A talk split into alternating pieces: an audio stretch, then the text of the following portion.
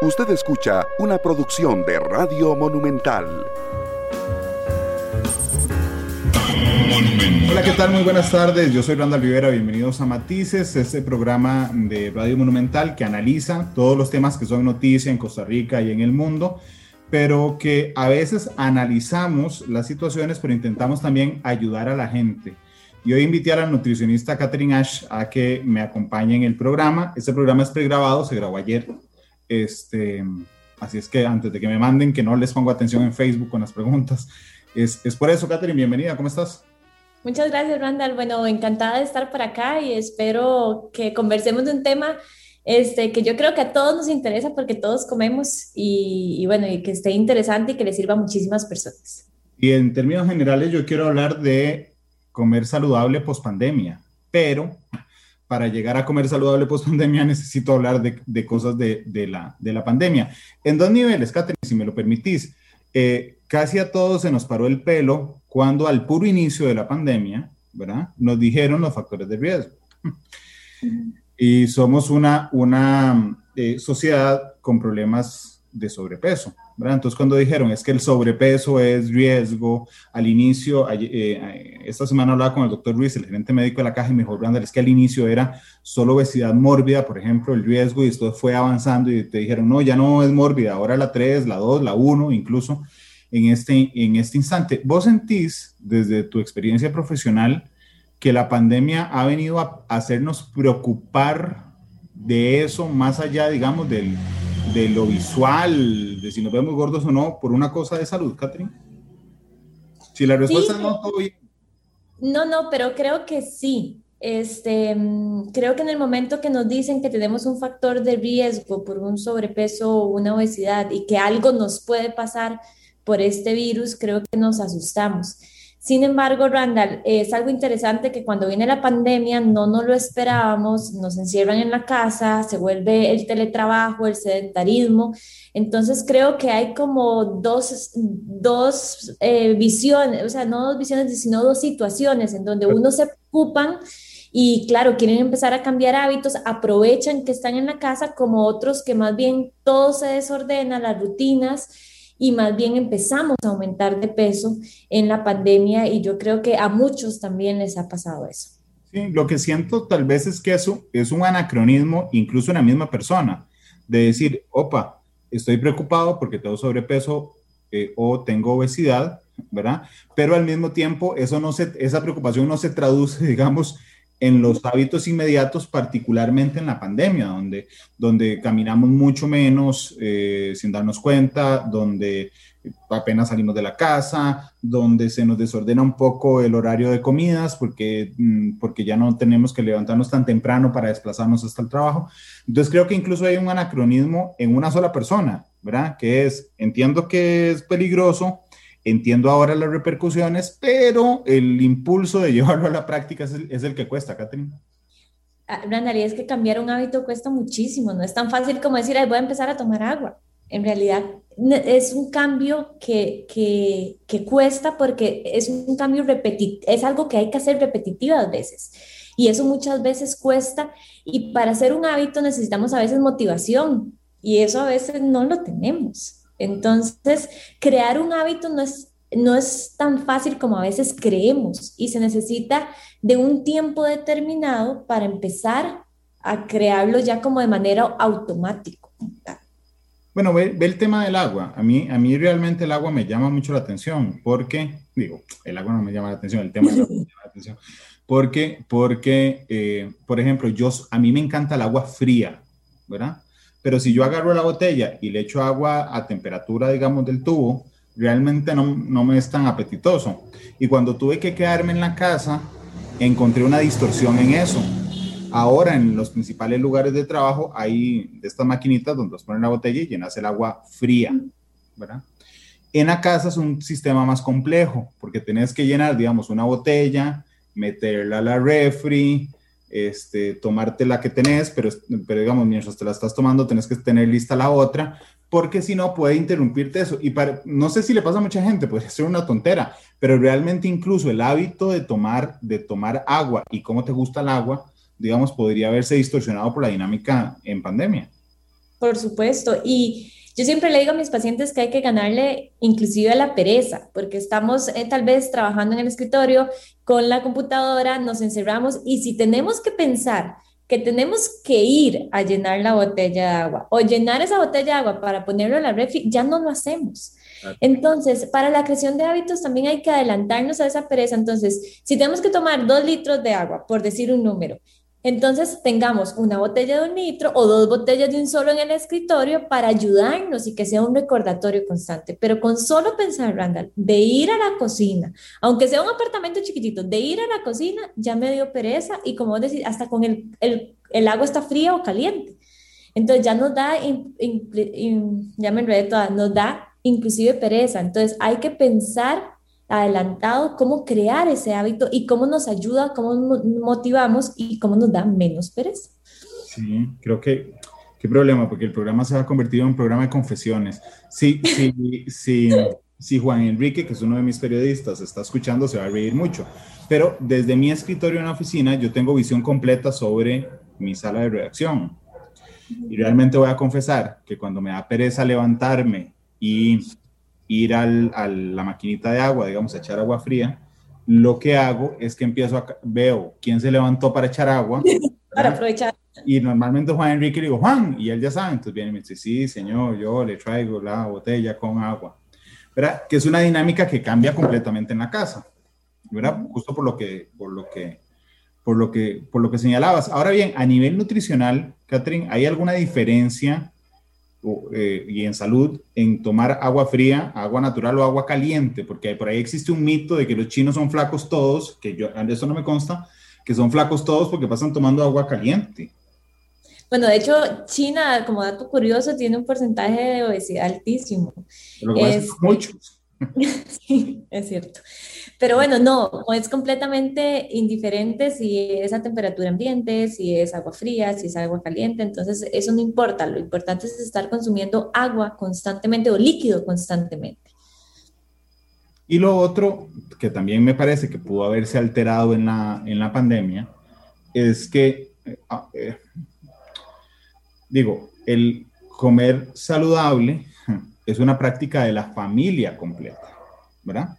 Pero cuando yo voy a trabajar, o cualquier otra persona, es más fácil que yo controle solo lo que yo como, ¿verdad? Porque soy el único que está en la oficina.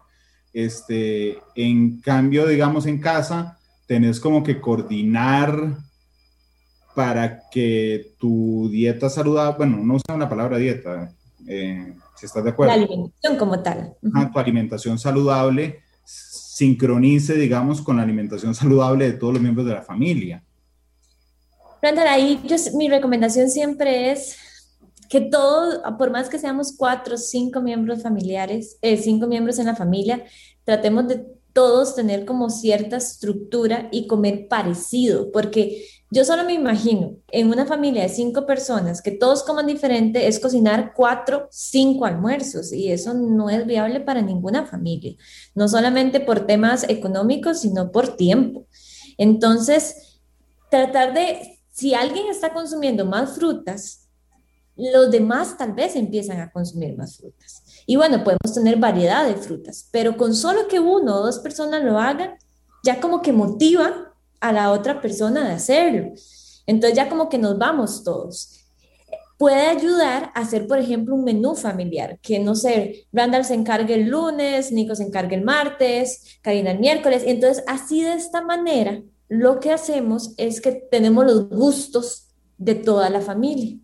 Y bueno, nos ajustamos, tal vez le quiera quitar algo al plato, pero por lo menos tengo un menú similar. Pero muchas veces, si una persona está tomando agua, si una persona hace ejercicio, motiva a otros a hacer ese mismo hábito, como puede pasar al revés. Si, si una persona compra frutas, pero el otro no está comiendo frutas, o el otro pide comida de afuera, es muchísimo más fácil también seguir ese mal hábito, o no mal hábito, sino esa, esos hábitos como tal. Sí, bueno, de hecho, de hecho es interesante. Lo otro es que yo sé, paradójicamente, que uno en temas de alimentación debería huirle a las recetas, a las recetas de hacer siempre lo mismo, digamos, ¿verdad? Entonces yo podría, yo podría preguntarte, sin ser una receta en específico, eh, cuántas veces es bueno comer al día y creo que por ahí andan entre 5 y 6, depende la, eh, la dinámica de las personas. Sí, va a depender desde qué hora nos levantamos hasta nuestros horarios de trabajo, hasta qué hora nos acostamos. Como hay personas que pueden comer cinco veces al día y otras personas que tal vez las cinco comidas se hacen muy cortas, eh, se hacen como no aguantan en el día, entonces comemos seis, siete. Realmente, Randall, no hay un número exacto de tiempos de comida que se recomienda, sino todo debería ajustarse a la persona. Pero más o menos, sin contar ahora tal vez nuevas teorías, más o menos cada tres horas es cuando mi cuerpo necesita alimentos o necesita energía para continuar con las funciones del día. Entonces, eso es más o menos. Las meriendas, por ejemplo, que muchas personas dicen, es que no me da hambre, puede ser que el cuerpo ya nada más no te está recordando comer, pero llegas al almuerzo con un hambre que uno se come a la refri y todo.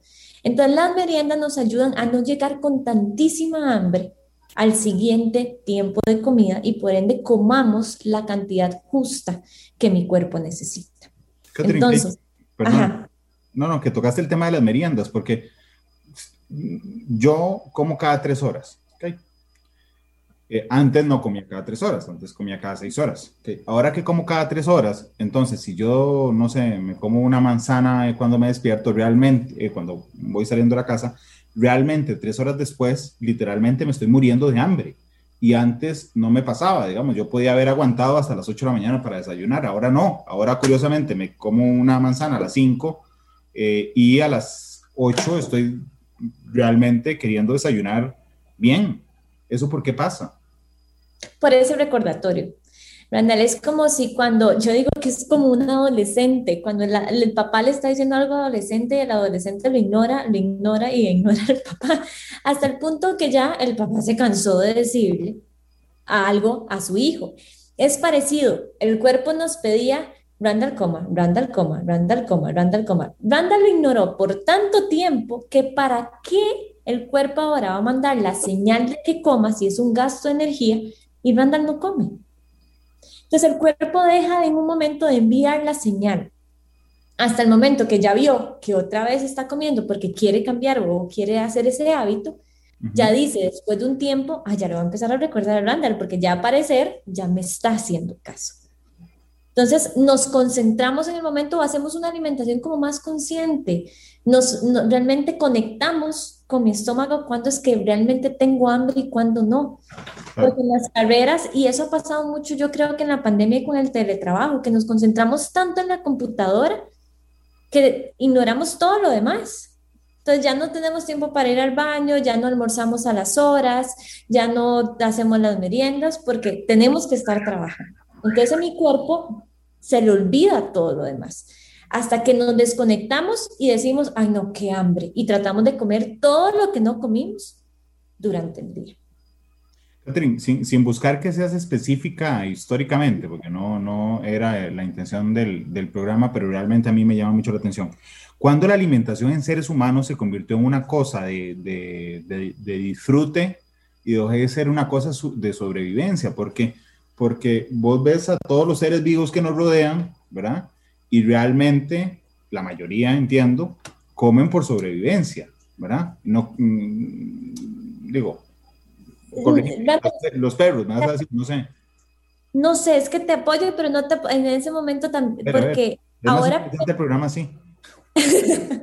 porque ahora más bien le ponemos muchísimas emociones a la comida.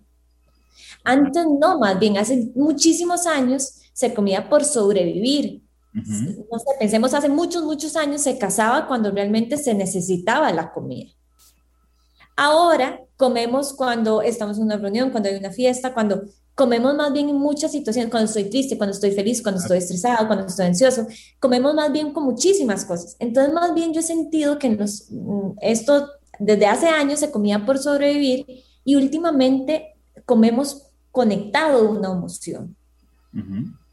Y eso ha hecho que más bien comamos no lo que mi cuerpo necesita, sino comamos extra de lo que mi cuerpo necesita.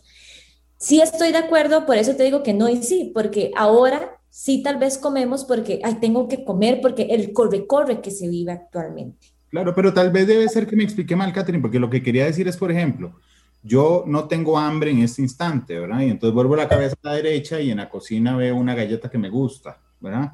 Entonces yo digo, voy a comerme esa galleta porque me gusta. Ese chip, digamos, que, que no es, voy a comérmela porque necesito calorías para sobrevivir y mi cuerpo me los pide, ¿verdad? Sino, voy a comérmela porque me gusta o porque se me antoja. Eso no era un registro inicial en el ser humano. Es decir, un, un nerd dental no iba caminando diciendo, mira qué rico una manzana. Sino, sino dice, comía la manzana porque si no se moría. Eh, ¿Verdad? Pero pareciera como que somos la única especie que adaptó, o sea, que, que, que transformó la alimentación para sobrevivir en la alimentación para disfrutar o en la alimentación porque me siento así, así, así. Sí, y no es que es malo, porque, pero lo que pasa es que si nos desconectamos con eso. Entonces empezamos a comer de más o comemos ya cuando, como dijiste, cuando me siento tal y realmente no tengo hambre. Mucho es que hemos ignorado por mucho tiempo las señales de hambre y las señales de saciedad. Y la tecnología o el corre-corre en el que vivimos no funciona para eso. Si estamos comiendo con tecnología, que hay que ser completamente sinceros, la mayoría de personas come con el celular o con el tele al frente o ahora con la computadora al frente. Si yo estoy comiendo con la computadora al frente, Randall, ¿en qué uno está concentrado? Completamente sincero. En la compu. Entonces yo no me concentro en lo que estoy comiendo y no estoy escuchando esa señal de hambre. Entonces ahí es donde comemos de más o sentimos que no almorzamos y ahí es donde vemos algo mal puesto y lo comemos. Creo que la pandemia ha ayudado nos ha perjudicado en eso, de que comamos más automático y sin estar realmente conscientes. Sí, te dije que iba a hacer un programa de confesiones, pero yo leo mucho en la compu, ¿verdad? Y estoy pensando en que cuando yo como, lo que hago es que aquí tengo la pantalla de frente, abro, no sé, el diario El País y entonces voy comiendo, leyendo eh, artículos. Y muchas veces me pasa que, no sé, es algo que me gusta, por ejemplo, y voy comiendo y comiendo y cuando vuelvo digo, ah, ya se acabó. Este, ni siquiera me di cuenta que se acabó la comida este, por estar concentrado en eso. Y ahí estoy haciéndole un engaño, digamos, más o menos al cerebro, que es complicado. Sí, y ahí es donde comemos de más. Porque si yo sentí en qué momento se me acabó, ¿qué es lo que vamos a pasar? Vamos a ir a buscar más comida. Porque no sentí y disfruté eso. Catherine, el otro tema, eh, cuando a mi familia le dio COVID, y yo siempre le voy a agradecer mucho al doctor Mario Ruiz, el gerente médico de la caja, que estuvo muy atento, lo primero que me dijo lo primero, primero que me dijo fue eh, que coman bien sopitas, así me dijo, me dijo, sopitas, este, frutas, eh, y, bueno, me dijo, no descuide la comida, por favor, tienen que comer bien. Y entonces yo decía, ve qué interesante, porque digamos, uno podría pensar que un médico lo primero que te va a decir es, tenga mano un oxímetro, este... Mm, eh, ajá, el, el acetaminofén y, este expectorante, y lo primero que me dijo, no descuide la comida, por favor, sopitas, este... Eh, porque dice, si pierden el apetito, hay que, hay que comer. Eso, eso me dijo al inicio. Y, y, y eso me lleva a una pregunta que tal vez para vos es muy lógica, y es, cuánto ayuda a comer a las defensas. El sistema inmune está conectado directamente con la alimentación. Si nosotros no tenemos un estado nutricional adecuado, el sistema inmune no va a estar 100% fortalecido. Si no tenemos un consumo adecuado de frutas y vegetales, el sistema inmune no va a estar fortalecido. De hecho, parte de las preguntas que a todos los pacientes nos hacían es, eh, yo creo que no solo a mí como, o sea, a mí como nutricionista, sino a todas las demás, era ¿qué, ¿qué puedo comer para fortalecer el sistema inmune? Y es que en realidad se ha visto que es que es un conjunto de alimentos, no es un alimento como tal. Que sí, que se ha visto que los probióticos, por ejemplo, pueden ayudar a fortalecer el sistema inmune, que ese ambiente sea el adecuado, pero no hay un solo alimento, no es como que el jugo de naranja solito me va a fortalecer el sistema inmunológico, sino es el montón de alimentos, el conjunto de hábitos que me van a ayudar que mi sistema inmune esté fortalecido. Y por supuesto, si hay una pérdida de peso, si hay una pérdida de masa muscular, si no estoy comiendo bien, mi sistema inmune va a empezar a decaer. Incluso los niños que, digo, en este año tuvieron que pasar mucho tiempo en, casa, eh, Catherine conoce a mis hijos, los dos son particularmente altos para la edad que tienen. Y yo eh, cada vez que, que, pienso en eso, recuerdo que mi abuelita y mi mamá, cuando uno no quería comer chiquitillo, decía, ¿cómo? Pues si no, no va a crecer. Yo pensé que era un mito y resulta que, Catherine, creo que no es un mito. O sea, yo dije, hay que hablar de echan para que uno coma. Y, y creo que no era así no es como que va a afectar en 10 centímetros y que uno va a decir, sí, efectivamente. No, no, pero digamos, yo, digamos que yo esté desnutrido, desnutrido, sí, que, que tenga problemas graves de alimentación. Sí, claro. Mi cuerpo no va a tener suficiente energía para un crecimiento y un desarrollo adecuado. De hecho, Randall, y yo sé que no, me voy a desviar aquí un segundito, pero de hecho, por esa razón los niños no se ponen una dieta restrictiva. Porque si yo comprometo la cantidad de energía que le doy a un niño, va no va a crecer y no va a tener un desarrollo adecuado. Esa es la razón justa por la cual un, nunca un niño debería poner una dieta restrictiva. Eso y un montón de otras, pero eso es una de las principales. Pero, por ejemplo, si, si, no sé, yo, si yo tuve que pasar 15 días en la casa, eh, entonces yo digo, bueno, ¿qué restringí de mi ejercicio diario sin que yo me dé cuenta? Mm. Eh, cuando camino en la mañana para ir a comprarme el desayuno, la cantidad de veces que, grado, que bajo las gradas de la oficina, eh, etcétera. ¿Ok? Pero digamos que es una actividad física muy restringida. Pero en los niños, donde yo corro en la escuela, juego en el recreo, eh, el, cambio de estar en la escuela a estar en la casa realmente es un cambio eh, muy fuerte respecto a actividad física.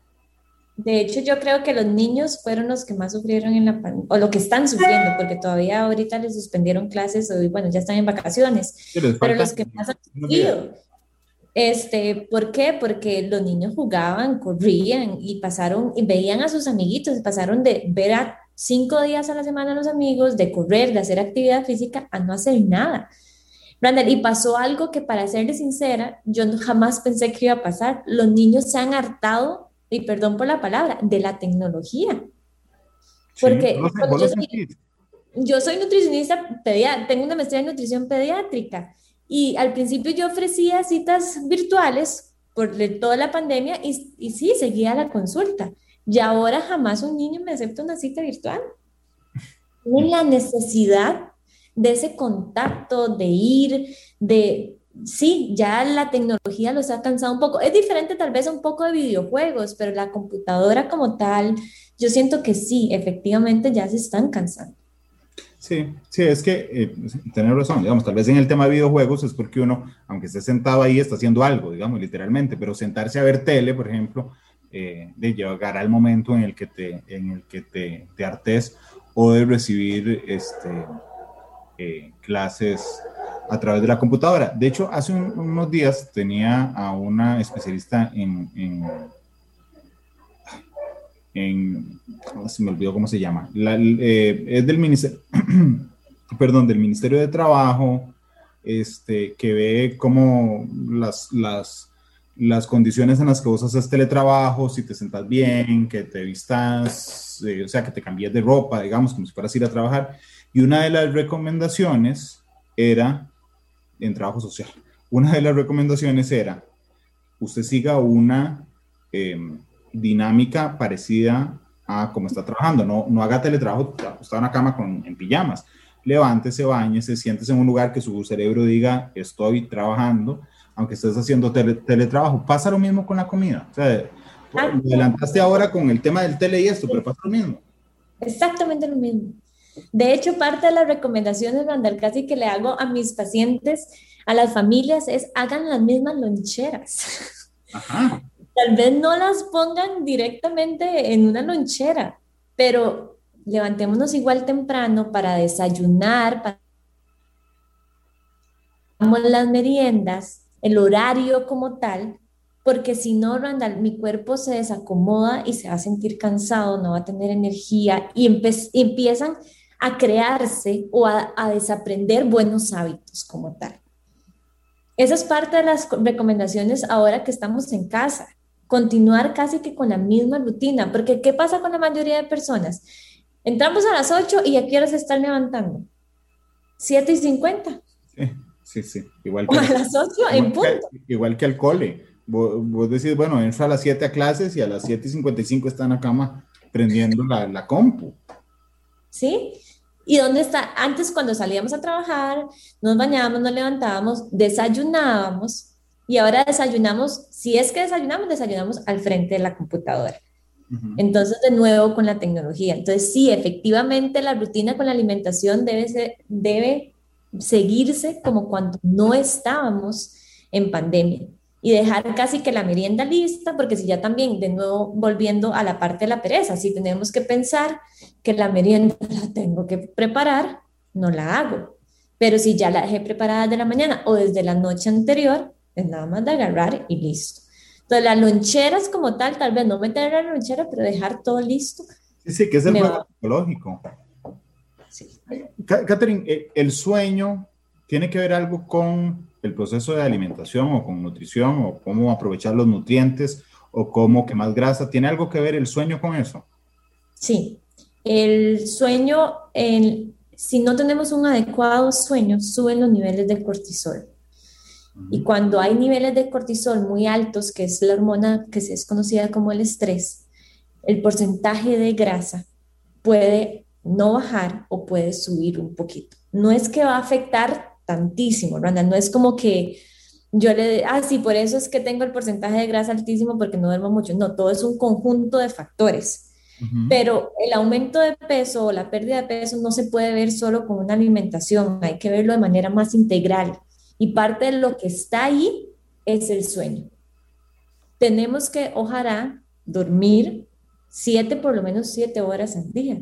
Que mucha gente me va a decir, Catherine, es que eso es dificilísimo pero por lo menos sí tratar de dormir eso y desconectarnos de la tecnología 30 minutos antes de dormir, no dormir con el tele en sleep, porque eso también de manera indirecta nos causa estrés y no descansamos. Sí, bueno, realmente el cuerpo es como una maquinita integral perfecta y yo la alimentación la veo como la gasolina del carro, o sea, e, en el sentido de que no solo que es el que nos permite andar, sino que vos decís, bueno, el carro no tiene gasolina, pero andará bien de radiador. Bueno, realmente el radiador no te sirve para nada porque no puedes prender el carro porque no tienes gasolina o la bomba de aceite o lo que, o lo que fuera. Es decir, es el elemento sustancial de cualquier otro proceso del cuerpo. Es que somos un conjunto, no trabajamos solo, un, órgano no trabaja solo, trabajamos todo en conjunto. Y por eso hay que fijarnos, yo siempre le digo al paciente, Randall, algo que la alimentación es como la punta del iceberg. Uno va abajo y está desde la actividad física, el estrés, el descanso, el sueño, las partes de emociones, todo eso afecta directamente como estoy yo de salud. Y la salud no es solamente tampoco libre de enfermedad como tal. Claro, es estar bien. Exacto. Entonces, si pues, queremos empezar a cambiar hábitos, no solamente hay que fijarnos en, en la parte de alimentación. Claro. Pero vos sabes que es muy interesante, por ejemplo, cuando aquí en Costa Rica se hizo la, investigación sobre las zonas azules, que tenemos varias, bueno, tenemos una en particular, hay varias en el mundo y tenemos una nosotros, en Guanacaste, eh, lo primero en que se fijaron los científicos era qué comen, ¿verdad? Eh, qué comen estas personas. E incluso cuando al inicio de la pandemia Costa Rica manejaba la situación de una manera bastante exitosa y todo el mundo nos tiró para, para las nubes y la BBC nos hizo un reportaje, una de las del análisis, de los análisis que hacían es qué comen, o sea, qué dieta tienen diferente. Y entonces puede ser que ahora sí, no pase el alimento de ser solo, digamos, en esta sociedad o la alimentación, un tema, digamos, de cómo me veo, si me veo gordo o no, sino un tema directamente relacionado con mi salud desde el punto de vista de bienestar, pero incluso de la longevidad, de cuánto voy a vivir o cuánto no voy a vivir o cuán propenso soy a enfermedades o cómo me siento, si me siento cansado o me siento activo todo el día. Es, es decir, incluso en términos tan extremos como la pandemia, uno de los primeros análisis fueron qué come la gente y si esa comida hacía una diferencia en, en los casos.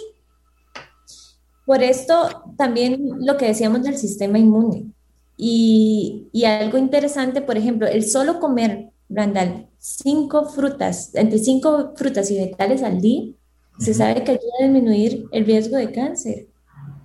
Con solamente frutas y vegetales. Y estamos hablando de un país en donde tenemos la dicha de tener la gran mayoría de frutas y vegetales durante todo el año por el clima que tenemos. Entonces, sí, efectivamente la alimentación tiene un gran peso y creo que en Costa Rica, sí, lastimosamente hemos dejado de lado mucho de nuestra alimentación de nuestros abuelitos y ya hemos americanizado un poco nuestra alimentación. Y yo creo que eso también ha llegado a afectar este, que tengamos cada vez más enfermedades crónicas no transmisibles como diabetes, hipertensión, enfermedades cardiovasculares. De hecho, déjame hacer un, un experimento. Eh, porque yo realmente todos los días bendigo la tecnología. O sea, yo soy un amante de la tecnología, pero, pero tiene cosas que son feas. Eh, yo tengo un iPhone, me acabo de meter al App Store y voy a poner bajar de peso. Me va a salir un montón, estoy segura. Sí, lo que pasa es que hay uno que me bajó, que, que me salió baje de peso en siete minutos. Este, lo que te iba a decir es que hay un montón, digamos, no sé cuántos me dio aquí, pero aquí voy baje y bajando y bajando y bajando y bajando, hay un montón de, eh, de, de, aplicaciones al alcance de la mano de cualquiera, ¿verdad? Para que diga, listo, esta es la aplicación que me va a ayudar a bajar de peso. Eh, ¿Cuán riesgoso es eso, Catherine? Porque debe haber una, hay una buena, o no sé, porque, porque estandariza, digamos, la, la, la, atención de la gente, pero es que realmente hay un montón de gente que tiene aplicaciones para bajar de peso, este, eh, que simplemente dice cuánto mide, cuánto pesa, este, género, bla, listo. Randall, si fuera tan fácil como hacer algo que una aplicación nos diga, no existiría el sobrepeso y la obesidad. Eh, si no tendrías trabajo. sí, además. Randall, yo soy de la creencia de, yo no, bueno, y creo que vos conoces esa parte de mi trabajo, yo no creo en las dietas restrictivas como tal. Son cosas que no son sostenibles con el tiempo, que nos dejan mala relación con la comida, que después estemos sintiendo culpabilidad cada vez que nos comemos un postre o algo como tal, este, que nos llega a afectar inclusive nuestras relaciones con las personas, porque, ay, no puedo comer eso, no puedo ir a tal lugar. Este, y realmente una de las principales razones por las cuales no creo en, las dietas, en personas sanas que tienen que bajar de peso, este, en una dieta restrictiva es porque también podemos poner en riesgo nuestra salud. Si estamos comiendo menos cantidad de harina, mi cuerpo, o de carbohidrato como tal, mi cuerpo no va a tener suficiente energía para, tener sus, para hacer sus funciones diarias. Entonces el cuerpo, por manera de sobrevivir, puede empezar a perder masa muscular, por ejemplo. O si después satanizamos las grasas, no las consumimos, pero las grasas ayudan a la movilización de, ciertas vitaminas, por ejemplo. Entonces, efectivamente, muchas de estas cosas que nos dan en papel o son montados nos pueden llevar a deficiencias nutricionales o a riesgos de nuestra salud. Cada persona es un mundo, cada persona es única y lo que algo le sirvió a la vecina no necesariamente me va a funcionar a mí. Entonces siempre deberíamos buscar algo personalizado y que nos ayude a nosotros y que sea sostenible con el tiempo.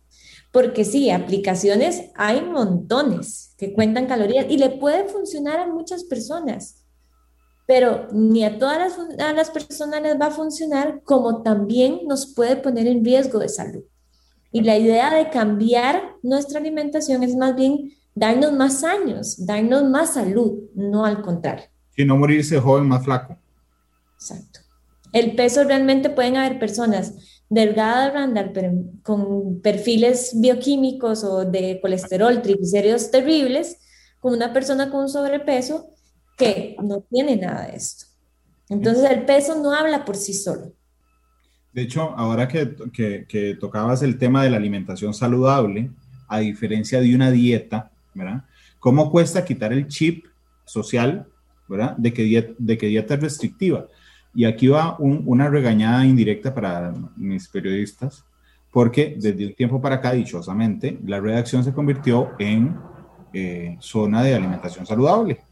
Y a mí me alegra. Un día de eso pasó algo que nunca había pasado. Eh, un oyente, o una oyente, no recuerdo, nos mandó dos cajas de pizzas. Y entonces, eh, ya ahí estaban puestas en la mesa de la redacción. ese día yo salí tarde y como a las 9 de la noche cuando iba saliendo estaba Juan Enrique Guardia y entonces me dijo, jefe, es que ahí hay una pizza completa. Y yo le dije, ¿qué? Y me dijo, sí, sí, es que, o sea, digo, pues comimos un pedacito, pero eso hace un año era que había que rifar el último pedazo, eh, ¿verdad? Pero esto me lleva a otra realidad que aquí va la regañada profunda, que es que cuando alguien eh, abre un paquetico, ¿verdad? Y saca un pedacito de chocolate, entonces todos lo vuelven a ver, ¿verdad? Y le dice, ya dejaste la dieta. Y entonces ese chip que se convierte en presión social, en culpabilidad y además te demuestra, digamos, el chip social que tenemos de que para comer saludable hay que hacer dieta, hay que ser restrictivo, es súper complicado de manejar, eh. Súper. Y Randall, aquí es donde hago como una llamada, no un llamado de atención, pero como recalcar que es que no hay alimento malo. Randa, por comernos un chocolate, por comernos un tres leches, un pedacito de pizza, dos pedacitos de pizza o un consumo esporádico, eso no nos va a dar ya cáncer, eso no nos va a padecer de un sobrepeso, una obesidad, ni como ningún alimento como tal es milagroso, no por comer una fruta o por comer, no sé, de todo se ha escuchado chía todos los días, sí, es saludable, pero no me va a curar como tal. Entonces, más bien yo creo que una alimentación saludable es donde hay balance y que si hoy nos antojamos de un chocolate, me lo comí, me lo disfruté y listo. Que sí, hay personas con enfermedades específicas que no pueden consumir ciertos alimentos. Pero personas sanas podemos darnos, y ni siquiera es una, no es que, ay, es que hoy me lo merezco, o ay, es que hoy voy a pecar, no, hoy me antojé y hoy lo quise. No hay como que esperar ese momento para comerlo o no comer en todo un día para decir, ah, ya me comí el chocolate. Claro. Como no es igual decir, en todo el día no tomé agua, entonces voy a venir en la noche y me tomo tres litros. Todo es un balance. Y hay que empezar a cambiar ese chip. ¿Cómo lo cambiamos? Por nosotros. Y empezar a eh, tratar de transmitir ese mensaje sin estar regañando, sin estar diciendo nada más tranquilos, disfruté esto, pero cuesta mucho y la mayoría de personas, Randall, se sienten culpables cuando comen ciertos alimentos o dicen esta, la palabra, eh, voy a pecar, hoy pequé. Por eso tampoco es bueno, por eso tampoco es bueno ni las personas ni las aplicaciones cuenta calorías. Es decir, que dice, ah, mira, hoy llevo 1820 calorías y mi, ¿cómo se llama? Lo basal. Eh, la tasa de metabolismo basal la tasa de metabolismo basal es 2300. Entonces, mientras yo coma, mientras yo tenga calorías debajo de eh, la tasa de metabolismo basal, entonces eh, estoy perdiendo peso. Eso le funciona a muchas personas, por ejemplo, no sé, yo no, yo no, yo no veo a pacientes deportistas, por ejemplo, no es, no es mi enfoque, pero yo creo que muchas personas que hacen dietas ya destinadas a algún deporte o algo así, o una enfermedad específica, le pueden funcionar. Pero una persona sana, ¿qué es lo que pasa si, Brandon, yo te pongo a vos a contar calorías? Nos obsesionamos. Claro. Y los números... Nos en, empezarnos todos los días.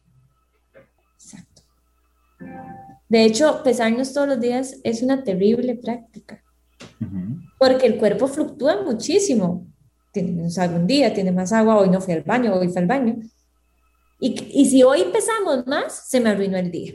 Pero podemos notar la diferencia inclusive con nuestro cuerpo solo con la ropa, habla más que ella sola.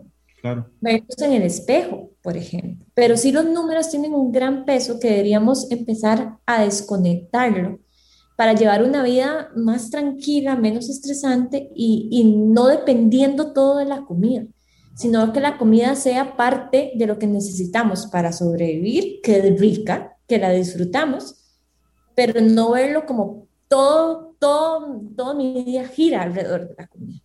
Bueno, porque de hecho, ¿qué, ¿qué, ejemplo más ridículo voy a dar de algo que uno podría hacer solo basado en calorías?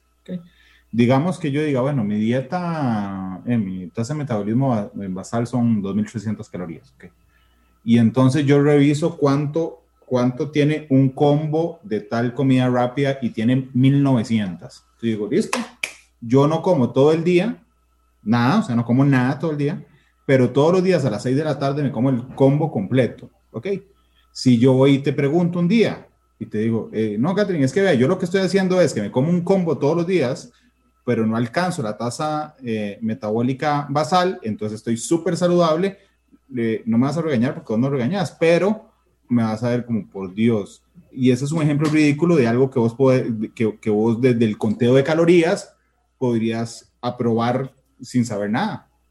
Porque hay algo importante y que dicha que lo mencionas, Randall, 100 calorías pueden ser todas esas 100 calorías de pura azúcar y pura grasa. Como 100 calorías puede ser un balance de los macronutrientes, carbohidrato, proteína y grasa y tener un montón de vitaminas y minerales. Claro. Entonces no es lo mismo. Ahí es importante no fijarnos tanto en la cantidad, sino en la calidad de alimentos. Si nosotros realmente nos concentramos en la calidad, toda la salud de nosotros va a mejorar muchísimo. Que la cantidad, podemos escuchar un poco al estómago cuando yo ya me siento satisfecha y cuando todavía tengo hambre. Pero la calidad, yo me puedo llenar con algún alimento que no es, no es que vamos a satanizarlo y una palabra muy fuerte, pero no es que vamos a decir que es malo, pero un alimento de no tan alta calidad, de que no tiene tantas vitaminas y minerales, como uno que sí tiene muchísimas vitaminas y minerales. Claro, de hecho, de hecho, vos sabes cuántas, bueno, supongo que sí, por supuesto, cuántas calorías tiene una manzana. Sí, como 60 calorías, más o menos. Ok. Eh, pensá en una bolsita de papitas, de papitas tostadas. No sé cuánto tendrán, 200. 40, algo así debe tener. Ok, entonces yo parto esa bolsita en cuatro, ¿verdad? Y entonces tengo la manzana y las papas. Y entonces yo digo, ok, listo, ¿qué me como? ¿Las 60 calorías de manzana o las 60 calorías de papas? ¿Qué te comes? Vos. Yo. Sí, ahorita, ahorita seguro las papas porque se me antojaron. Pero en otro momento, hay que ser sincero, dijiste papas y se me antojaron las está papas. Bien, está bien. Pero en otro momento seguramente te vas a escoger la manzana. Claro, la cosa es cuáles más, cuáles son, cuáles calorías de esas son más saludables para no satanizar la otra. La, la manzana, claro, la manzana. Las papas van a ser un producto más alto en grasa, más alto en sodio, que a mi cuerpo no le va a aportar mucho, mucho, mucho muchas vitaminas, muchos minerales, pero que son ricas. Mientras la manzana igual es rica, igual es dulce, pero le está aportando un montón de cosas a mi cuerpo. Entonces sí, mira cómo mi mente se fue directo. que papas, por la hora. claro, pero efectivamente lo más saludable para mi cuerpo es la manzana. No podemos, yo creo que comparar uno con otro porque sabe muy diferente. Pero cuando empezamos a hacer decisiones un poco, no solamente más informadas, sino con más tiempo, más planificadas, uh te vas a ir por la manzana. Y si tenemos un objetivo de salud, si yo digo que me quiero cuidar porque ya quiero disminuir el, el sobrepeso o la obesidad para no tener el factor de riesgo para eh, de COVID, voy a decidir la manzana. Pero yo tengo que estar segura porque quiero hacer un cambio. Porque si no, es muy fácil irse al otro lado. Claro. De hecho, de hecho, eh, ahora que dijiste, no se puede comparar uno con otro, pero es que cuando contamos calorías estamos comparando uno con otro, independientemente De, de, las, de las cosas.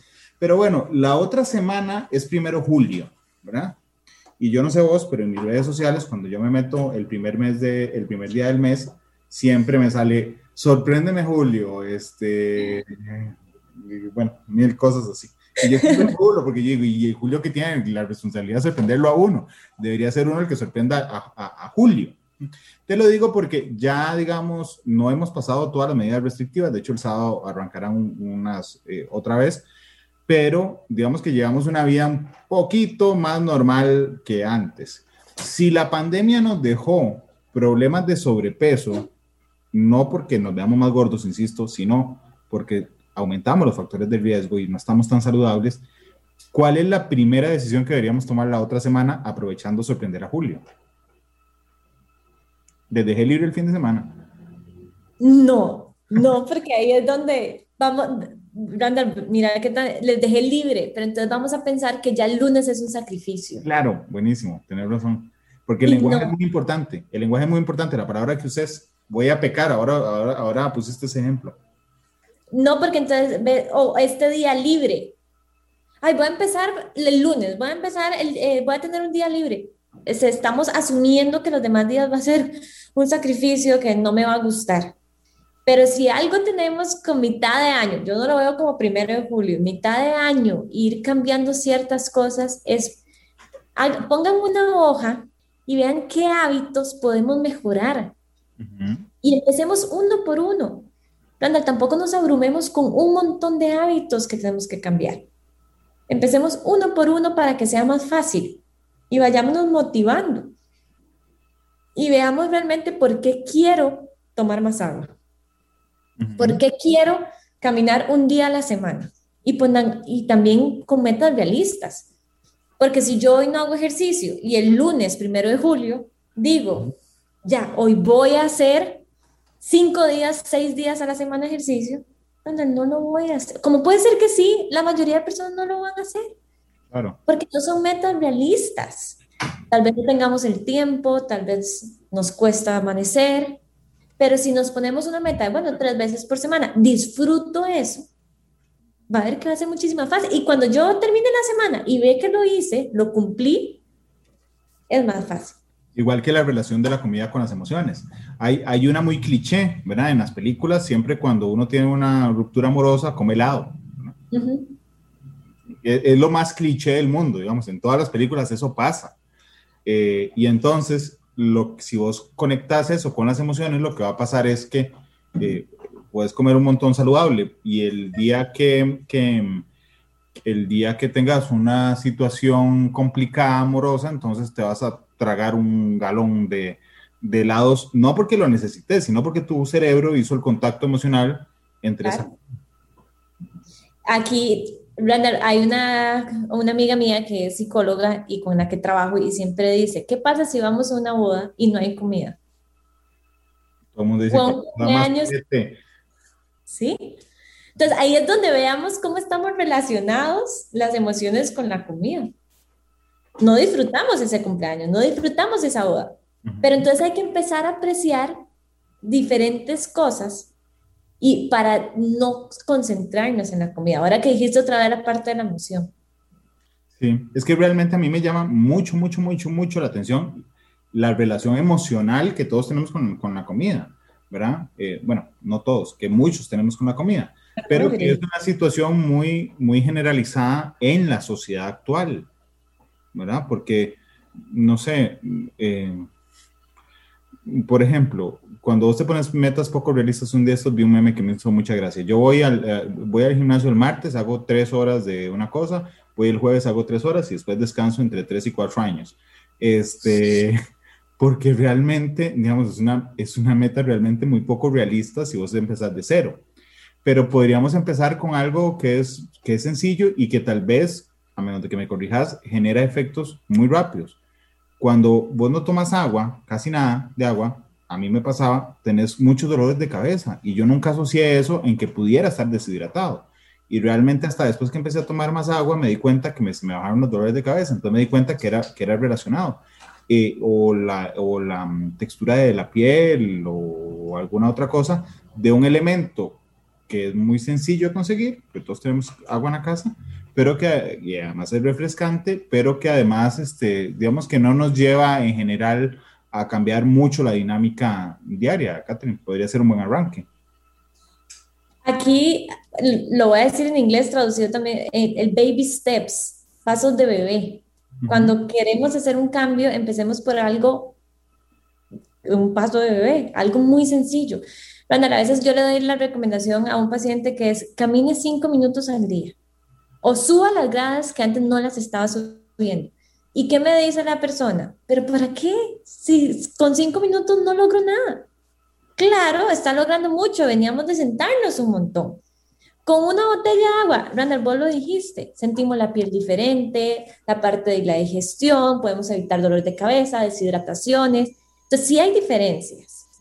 Y son cosas que tal vez no nos costaron y ya en cuestión de más o menos 60 días, que es lo que dice la teoría de crear un hábito, ya lo vamos a hacer de manera automática, va a ser como agarrar una bici o un carro que ya no lo vamos a pensar y ya lo estamos haciendo. Permitime ir a una, a una pausa comercial. Nos quedan más o menos unos 20, 20 minutos, más o menos 22 minutos de, de, programa. Gracias por estar con nosotros en Matices. Aprovecho yo para invitarlos a la transmisión especial que tendremos el domingo de la convención del Partido de Unidad Social Cristiana. Nutrición pediátrica, Catherine Ash nos acompaña esta, eh, esta tarde. No sé si te dije bien el título, pero creo que sí, así es. Sí, maestría en nutrición pediátrica, realmente así lo tenemos que llamar. Ok, ok, entonces, listo.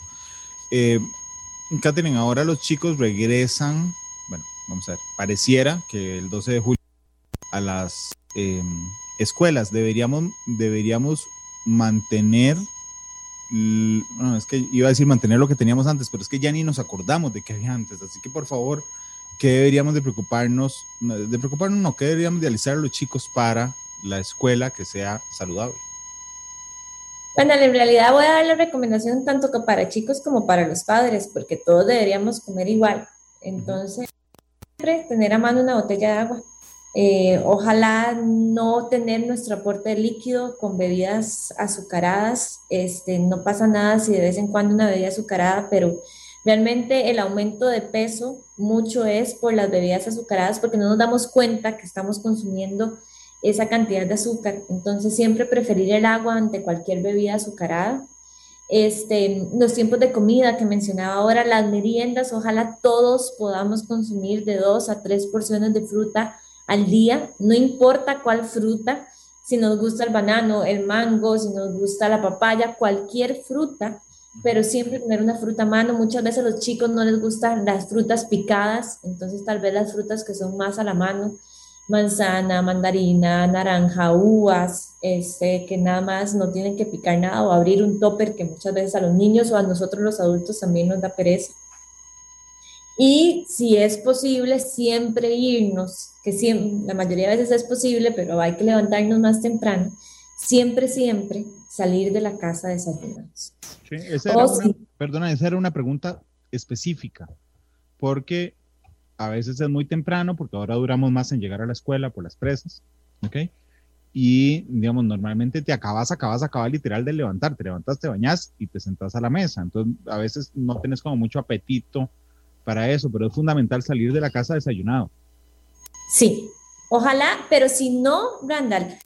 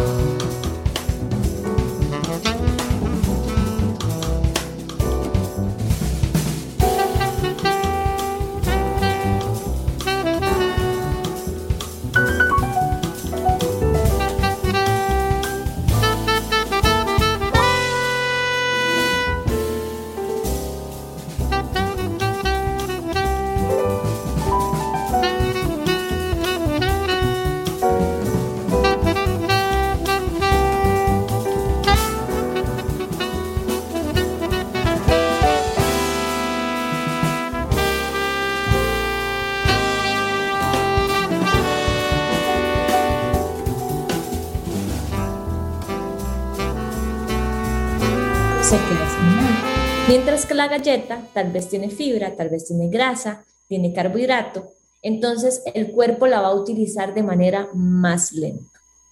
Entonces te va a dar hambre más tarde. Ok, y una pregunta que, me hicieron un día de estos. Si yo agarro mm, una taza de, me lo dijeron, me lo dijeron dándolo como un hecho. Si yo agarro una taza manzana, ¿ok? Y agarro otra taza que tiene la mitad manzana y la mitad piña picada, eh, o, piña, papaya y manzana, pero es exactamente la misma cantidad, ¿hay alguna, ¿hay alguna variación en cuanto a lo que yo estoy comiendo, en cuanto a la calidad de lo que estoy comiendo, de que sea una fruta o una variedad de frutas, aunque sea en el mismo, en el mismo porcentajes. Que un día alguien me dijo, es que no, lo que tenés que comerte es una fruta, una, digamos, porque la mezcla no, te, te vuelve loco el metabolismo y yo tampoco, mito. Mito. Eh, Como en Discovery Channel, mito. el programa de mitos de, de, National Geographic, creo que. Ah, no, entonces, sí, no es de Discovery. Este, los amigos de Discovery. Eh, no, que, es realmente la diferencia, Randall, que ahí estás consumiendo una variedad de frutas y por ende una variedad de vitaminas. No todas las frutas tienen la misma cantidad de vitaminas. Pero en azúcar o en calorías lo que va a fluctuar o lo que va a cambiar es un más menos. No es muy poquitito.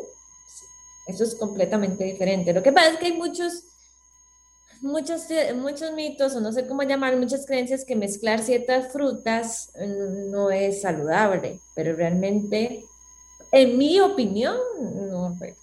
No tiene asidero. Ok. Respecto a la actividad física, em, ¿cuánto es lo recomendable? Insisto, aquí huyamos de la receta unificadora, pero ¿cuánto es lo recomendable que una persona adulta debería de hacer todos los días? que no sea un deportista de alto rendimiento, por supuesto.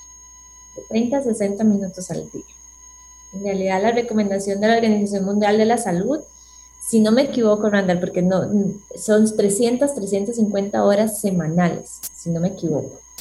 Es 300 a 350, no me acuerdo si eran 300, 350, 320. Bueno, ahí está, por ahí. Lo que estás diciendo eh, anda como entre 30 y 55 minutos al día. Sí, va por ahí. Eh, no importa si esos 30, 60 minutos al día, este, lo dividimos 30 minutos en la mañana, 30 minutos en la, en la noche, inclusive 15 y 15, eso es completamente indiferente.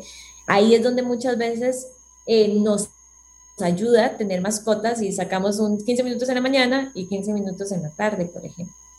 Este, pero sí, por ahí va la recomendación. En niños todos se deberían mover por lo menos 60 minutos al día. Este, creo que en niños es mucho más fácil, este, bueno, más fácil en general, no mucho más fácil, pero más fácil en general, porque ellos buscan esa actividad. Este, nosotros los adultos más bien buscamos tal vez del otro lado, pero ahí va la recomendación general. Vos que conoces a tantos pacientes, esta parte del ejercicio no es, un, no es una barberita más que uno tiene que superar, digamos, porque uno podría decir, bueno, sí, perfecto, yo como saludablemente, pero tiempo para ejercicio, olvídelo. ¿cuánto tiempo? Y esto lo digo, me incluyo. ¿Cuánto tiempo pasamos en el celular? no te voy a dar el promedio de esta semana porque me da pena. Mío es impresionante. ¿Cuánto, y eso que he dejado las redes sociales profesionales de lado. ¿Cuánto tiempo estamos en redes sociales? Entonces, a veces no tenemos tiempo, decimos que no tenemos tiempo, pero realmente si sacamos 15 minutos, sí los tenemos, porque pasamos aquí. Y con esto no estoy diciendo, Randall, que es fácil iniciar o que es fácil mantener, no. Pero lo que estoy diciendo es que sí se puede. Nada más hay que querer y con la actividad física buscar algo que nos guste, porque si yo pienso que tengo que, no sé, ir a un gimnasio y nunca me ha gustado ir al gimnasio, no voy a tener esa motivación. Y de hecho mi cuerpo no hay que ver el ejercicio como tampoco pérdida de peso, sino algo de disfrute, de que voy a liberar serotonina, que es la hormona de la felicidad, que me va a dar salud, que me va a sentir con más energía, que me va a sentir mejor. Y buscar eso que nos guste.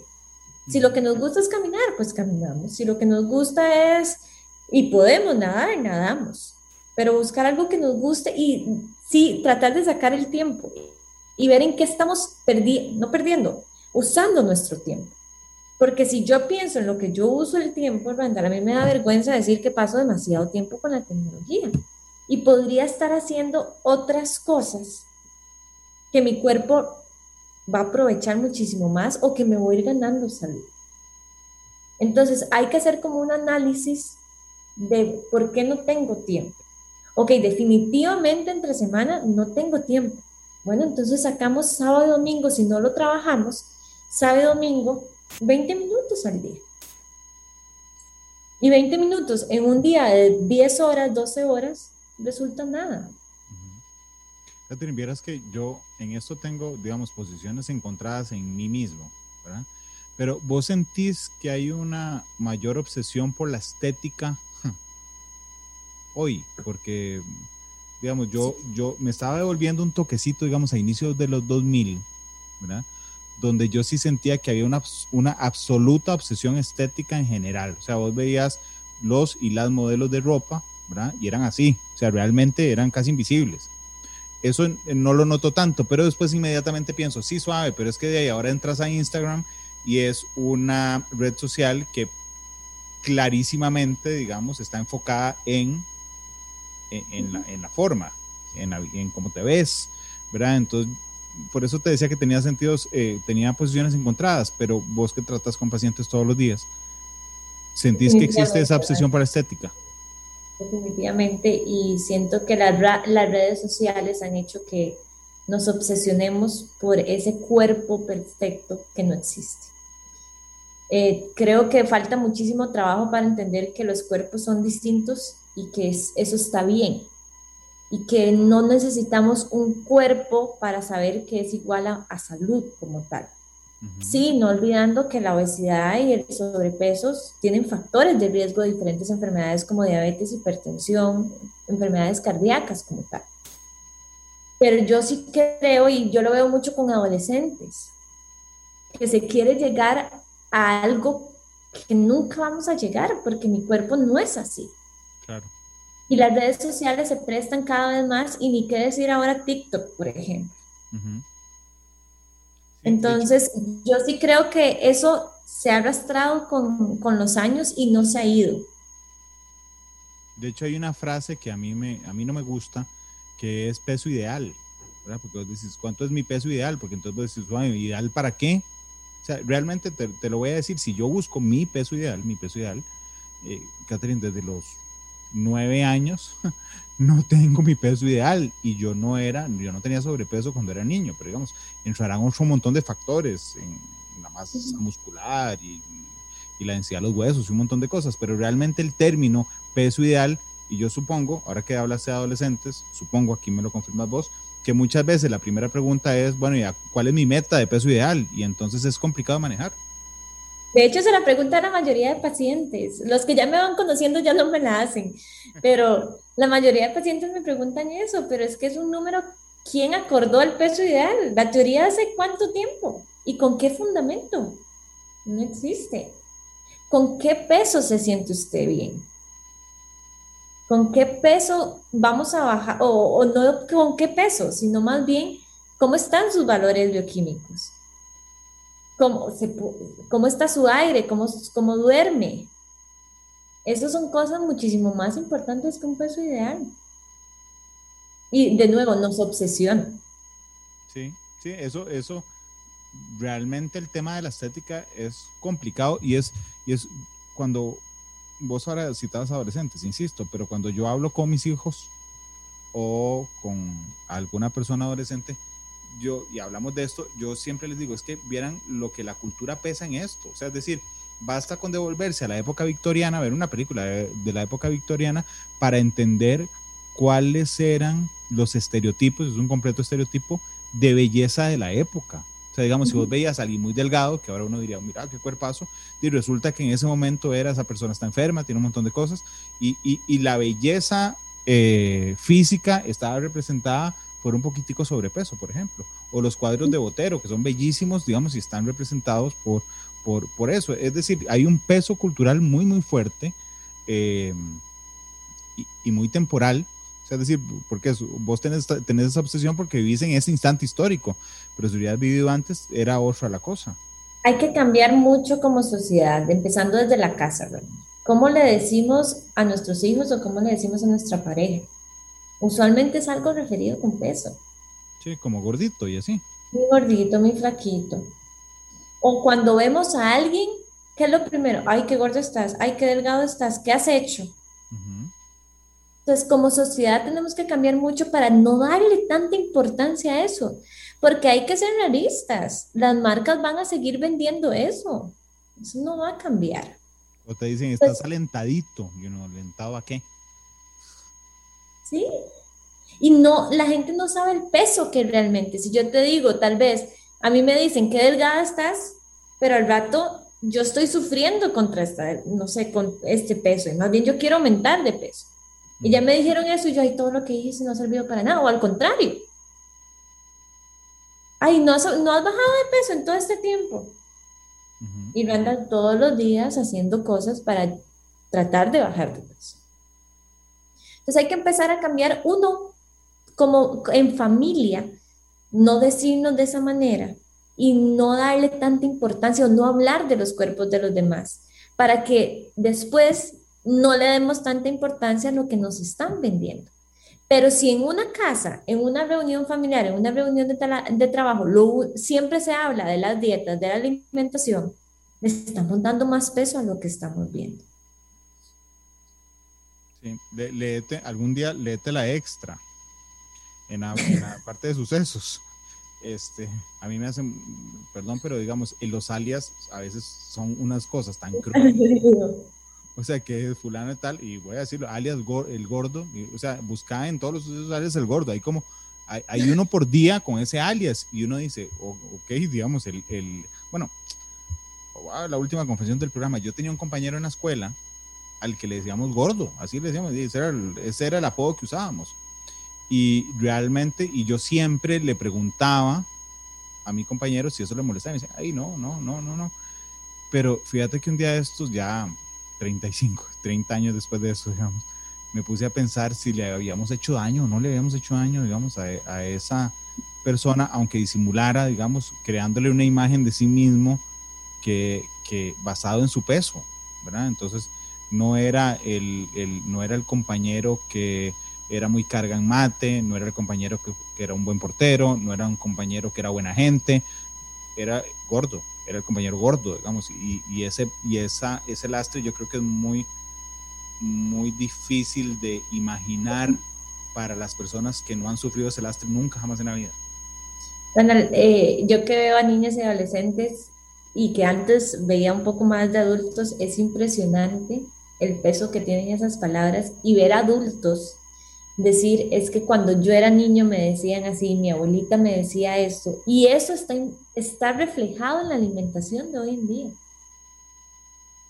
Entonces, tal vez yo como estoy en salud y tengo todo en mi día a día, se basa en eso, me doy más cuenta. Y trato de luchar de que no se hable tanto de esto, pero la gente no se imagina el peso de una palabra, de una frase que puede tener cuando uno se lo dice a la persona. Sí, incluso de la, de la obsesión por la estética en las redes de uno. O sea, yo un día de eso me di cuenta que hay un teléfono celular que tiene un filtro, parece más flaco, y, y, y, yo decía, por Dios, o sea, primero te estás engañando a vos mismo, o sea, como decir, y segundo le estás dando más importancia, no, no, es, no era una aplicación para decirte, en este te vas a ver más feliz, en este te vas a ver más inteligente, la aplicación era para verte más flaco. Todavía los filtros de Instagram, por ejemplo, que las pestañas, que, que quitar las espinillas y es parte del, peso que le estamos dando al cuerpo y no nos fijamos en otras cosas. Sí, realmente, realmente, eh, ahora, que, ahora que yo hice la, la, comparación con la gasolina del carro, realmente e, e, eso podría ser tan ridículo, ¿verdad? Como irse a fijar ahora de qué color tener la gasolina del carro. Digamos, realmente a nadie le importa porque sirve para que arranques, ¿verdad?